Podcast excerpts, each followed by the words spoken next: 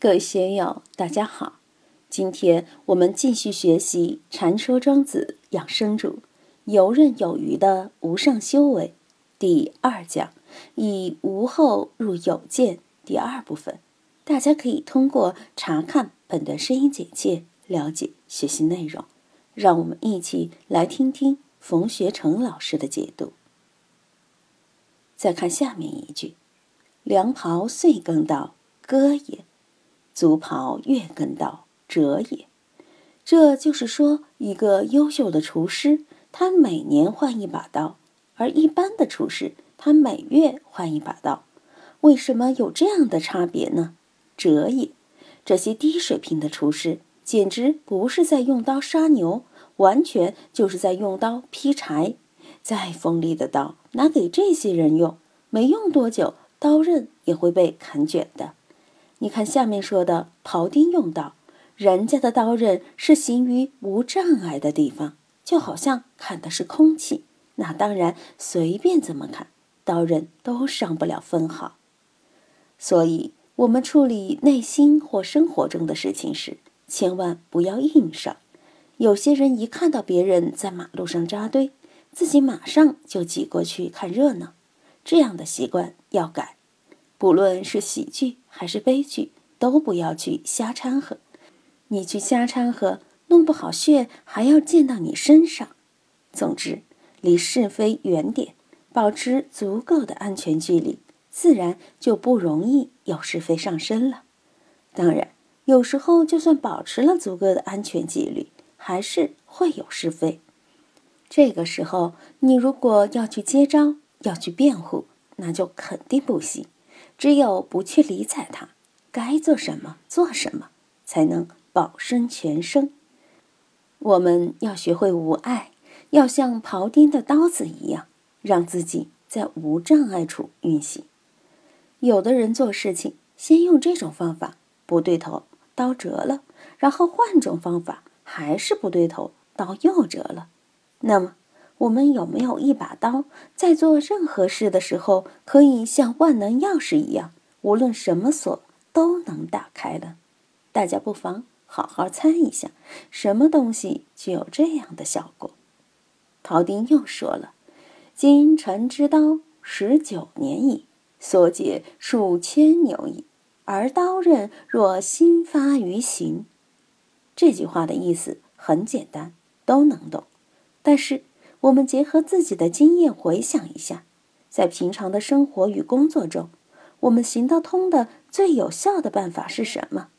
也就是说，不用想花招，不用使伎俩，就能够把事情处理好的那个办法是什么？你有没有这样的办法？有没有永远不换招，只此一招就能无往不胜的东西？你们能想出这是哪一招吗？前面说过。仍然是中道，仍然是元都以为经。离了这条路，没有其他办法，处处都走得通。但行于中道，也并不是说有一个绝对的中道放在那里，可以让你去把控、把握。今天我在路上走，左边的车子多，我就靠右边点；路上车子多了，我的速度就慢点。高速路上空荡荡的，我的速度就适当快点。你总是要根据所处的具体环境来取这个钟，这样一来，你就会发现这个钟总是运动的、变化的，因为环境是变化的，是动态的。我们不能像刻舟求剑那样，船都跑老远了，自己却还守着原来的那个点，洋洋得意的以为自己还保持着钟。我们再来看这一句：“彼节者有见，而刀刃者无后。以无后入有见，恢恢乎其于游刃，必有余地矣。”其实，任何事情、任何麻烦、任何问题都有解决的方法。我们的思维就是解决问题的刀，能够无情的解剖万事万物。同时，我们的思维又是一位工程师。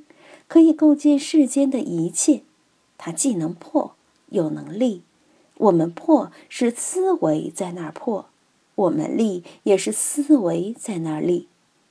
再大的东西，我们也说得出比它更大的；再小的东西，我们也同样能说得出比它更小的。所以，人的头脑是无孔不入的，就算是天衣无缝，也都可以找个缝钻进去。这就是比劫者有见，任何问题都是有间隙的，不可能没有解决的方法。问题就是一头牛，解决问题的方法就是庖丁手上的刀，也可以引申为我们的思维。以无后入有见，恢恢乎其于游刃，必有余地矣。在这点上，我们要自信，要明白思维与问题的这种关系。尽管我们知道生也有涯，知也无涯，同时也要知道以无后入有见的道理。那么，怎样使我们的思维达到无后的程度？又怎样使遇到的问题变成有见可入呢？比如纪昌学剑的故事，老师让纪昌先学不眨眼。纪昌于是看妻子织布时那个飞来飞去的梭子，纪昌认真的看了三年。三年后，即使用锥尖刺他的眼皮，他也不会眨眼。老师又让他把小的看大。纪昌用牦牛毛系着狮子挂在窗户上练习，这样又过了三年，纪昌终于能把狮子看得像轮子一样大了。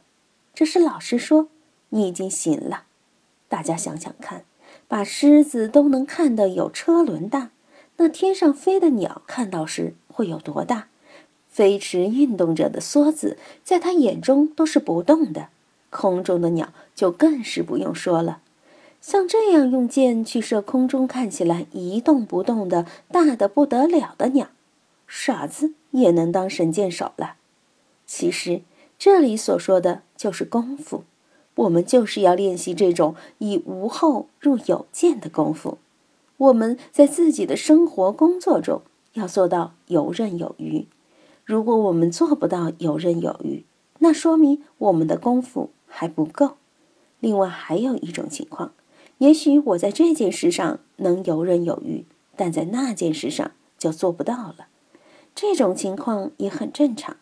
这就又要回到中道，回到元都以为经。比如我自己在书院教讲课还行，但让我去开公司炒股票，那我就搞不懂了。从这个地方，我们也能看出，元都以为经应该是在自己的因缘范围内，在自己熟悉的范围内。如果换成自己陌生的事项，肯定就不行了。今天就读到这里。欢迎大家在评论中分享所思所得。我是万万，我在成都龙江书院为您读书。